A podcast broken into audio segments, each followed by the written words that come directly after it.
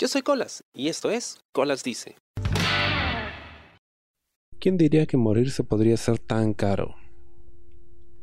Además de lo costoso que puede ser conseguir una parcela de tierra donde puedan enterrarte a ti o a tus familiares, o conseguir un nicho en un cementerio que pueden costar pues varios miles de soles, varios, varios miles de soles, muchos miles de soles.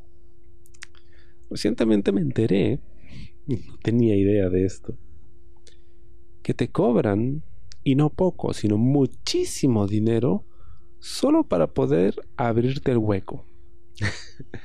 ¿A qué me refiero? Cuando tú compras un pedazo de tierra en un campo santo, un cementerio, lo que sea, para que te entierren bajo tierra, generalmente tú compras este espacio no solo para ti, sino para varias personas, ¿no? porque puedes colocar un ataúd encima del otro. Así sale, digamos, más barato y entra más gente en menos espacio.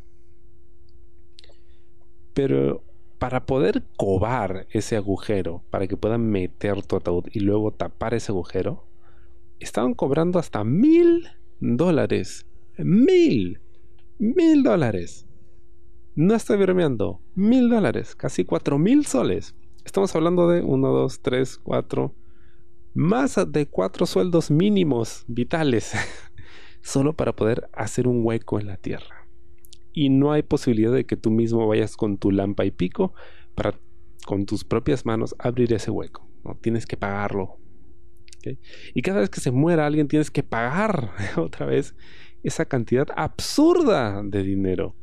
Es increíble porque incluso cuando todo te ha ido mal en la vida y crees que vas a tener descanso eterno luego de la muerte, no es así. Porque no vas a poder descansar en paz sabiendo que la gente que te va a enterrar va a tener que pagar todo ese dinero, probablemente en muchas parcelas o en muchas cuotas, no necesariamente módicas, para poder enterrarte, solo para eso. E incluso cremarte, que yo creía era una opción mucho más económica, y, algo más del pueblo, ¿no? Yo dije, oigan, si, si me muero, crémeme nomás, no, no, no, no pierdan el sueño ni, ni, gasten mucho dinero, o sea, yo, yo estoy muerto, así que qué importa lo que hagan con mi cuerpo, es más, donenlo, donen los órganos, córtenme en pedazos, véndame a las universidades a ver si recuperan algo, digo, ¿no?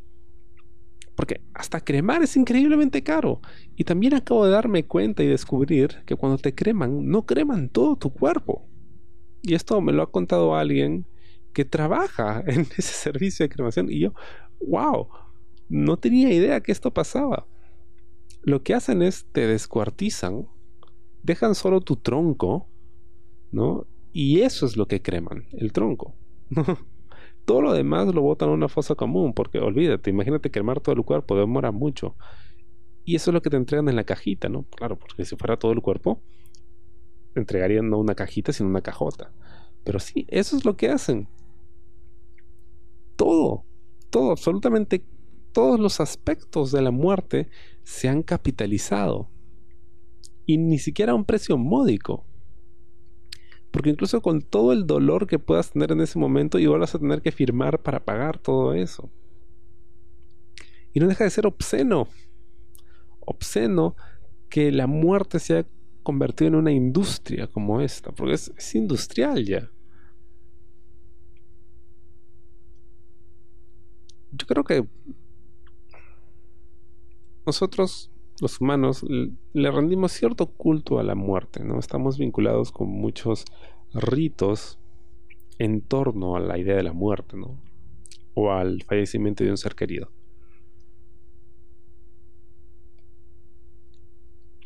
Pero ya nos fuimos de lanza, ¿no? Y hemos visto en ello una oportunidad de negocio. Y no cualquier negocio, un negocio extremadamente lucrativo porque hay de aquel que termine pues en una fosa común. Oh, qué indigno es eso. Qué terrible. Su cuerpo merece la mejor de las despedidas. Así que vamos a gastar. Y esto viene desde tiempos antiguos, ¿no? Los egipcios, ¿qué hacían los egipcios con sus muertos? No los momificaban, sarcófagos, joyas, los incas, ¿no? Los enterraban con sus joyas, sus mejores ropajes y todo lo demás. Algo que ya está en proceso de descomposición, ¿eh? Pero es ese culto, esa importancia cultural que tiene para nosotros eh, esa despedida que nos hace gastar. Gastar, porque incluso en medio del dolor gastamos, porque creemos que al menos de esa forma estamos honrando su memoria, ¿no? Le estamos dando un merecido último adiós. Pero no, no. Al contrario, estamos aceptando pagar cantidades obscenas de dinero por sentirnos mejor nosotros, porque créanme, el muerto no se va a sentir mejor, el muerto ya está muerto. Así que no creo que le importe mucho irse en un cajón de segunda, ¿no? Así refaccionado. Y no en un cajón así king size, ¿no? Con aplicaciones de plata. El muerto, muerto está. Espero te haya gustado el programa de esta semana y conmigo será hasta la próxima. Yo soy Colas y esto fue Colas Dice. Chao. ¿Te gustó el programa? Sí. Suscríbete y comparte.